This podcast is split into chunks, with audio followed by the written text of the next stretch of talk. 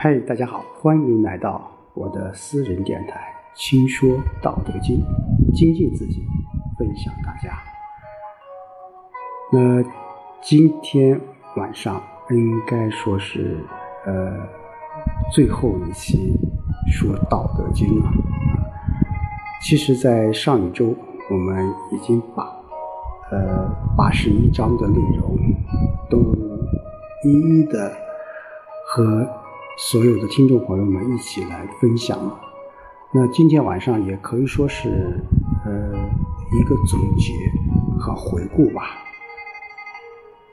嗯，对于说呃《道德经》这个事儿，在两年前我偶然间啊可以说是做了一个决定，嗯，一起通过呃这样的一种形式来给自己。进行一个学习，同时也在给自己呃一些压力啊，来促使着自己来学习各方面的一些知识。啊，将近两年的时间啊，八十一个星期，呃，每天晚上的坚持。啊，我想，这从另一个角度，呃，也在反映着我们每个人，其实只要坚持了，其实很多事情都会有所收获的。嗯，就说这个学习《道德经》这个事儿吧，在应该说在五年前，确切说应该在八年前，我就有接触。道德经，但是话说回来，其实对于道德经的内容，包括我现在啊，其实啊还是不是很系统，也不是很全面的来了解道德经的内容，因为它太博大了，太精深了。但是我想，就是通过这种方式。我把自己的学习体会和所有的听我这个私人电台的一个听众朋友们一起来分享。当然，这个过程当中肯定会有很多一些不足，甚至有些错误的解解释。我想，这不是一个学术的一个平台，只是一个我个人分享的一个平台。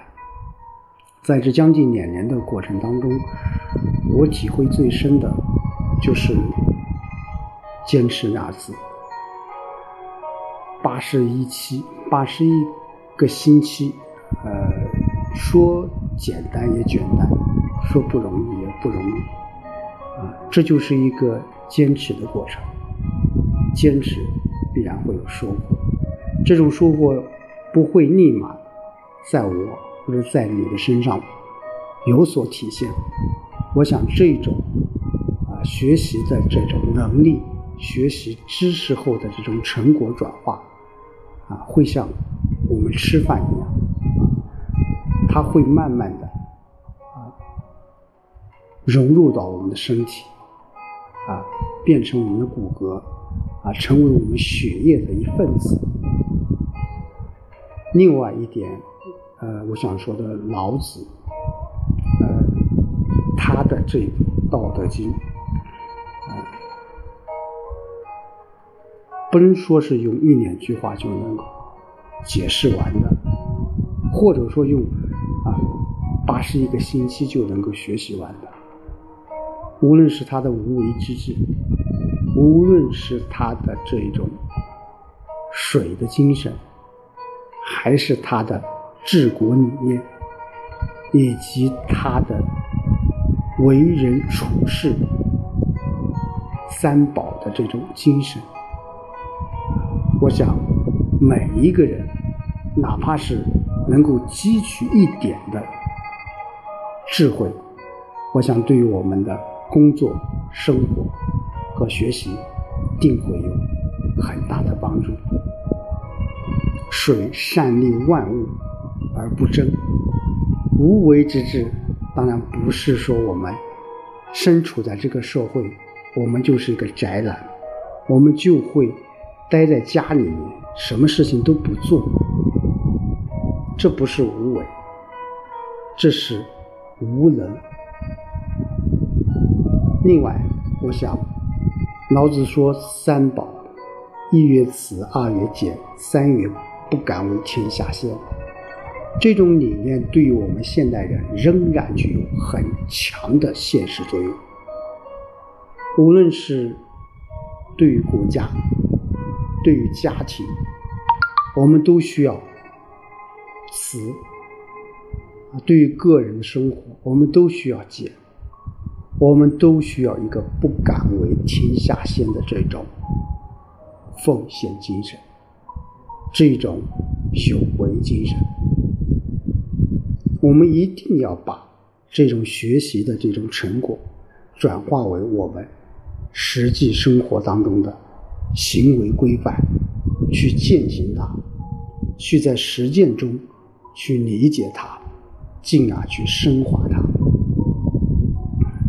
最后，呃，我想说的是，呃，老子的《道德经》在这个社会，在这个。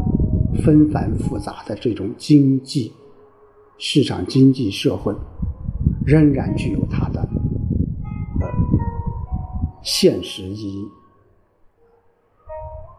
我们现代人感觉走得太快了，啊，我们有必要停下脚步来思考，来深省我们前面走过的路。就如我们改革开放四十多年、建国七十多年一样，我们国家取得了巨大的成就，无论是经济社会发展，还是我们老百姓的幸福指数都在提高。那作为我们每一个个体也一样，我们生活的这个时代是一个信息变化非常快的时代。是每一个人都有发表自己看法的一个时代。如何在这个社会上去经营自己，去展现自己，去啊建立自己的 IP，建立自己的品牌？我想，它需要一个立体的。概念、立体的知识，而不是你在某一个行业，你达到了某一方面的成就，你就牛了。其实不是一样。在现在的社会，我们每一个人身处的层面，也许只是这一层。要想达到你所想达到的一个目标。他会经历层层的筛选，层层的选拔，啊，层层的经历，层层的淘汰。这就需要我们每个人不仅有智商、情商，同时还有很强的爱商。就说如何我们在这样一个社会当中去看清自己，看清别人。甚至是看清这个社会，都需要我们有一双充满着智慧的眼睛。这种智慧就是来自于我们平常的训练，我们平常的学习。当然，不只是《道德经》，中国的传统文化，还是世界的一些先进文化，我们都要去学习，都要。啊，吸取其精华，剔除其糟粕，这样，我想，才是一个合格的二十一世纪的人。好，那今天晚上也是最后一期啊《道德经》。至于呃下一期说什么，呃，我也希望大家如果。有感兴趣的，也可以在底下留言，啊，我们一起共同努力，一起去维护好这个平台，一起进步，一起改变自己。好，今天晚上就和大家说到这里，我们下周再见。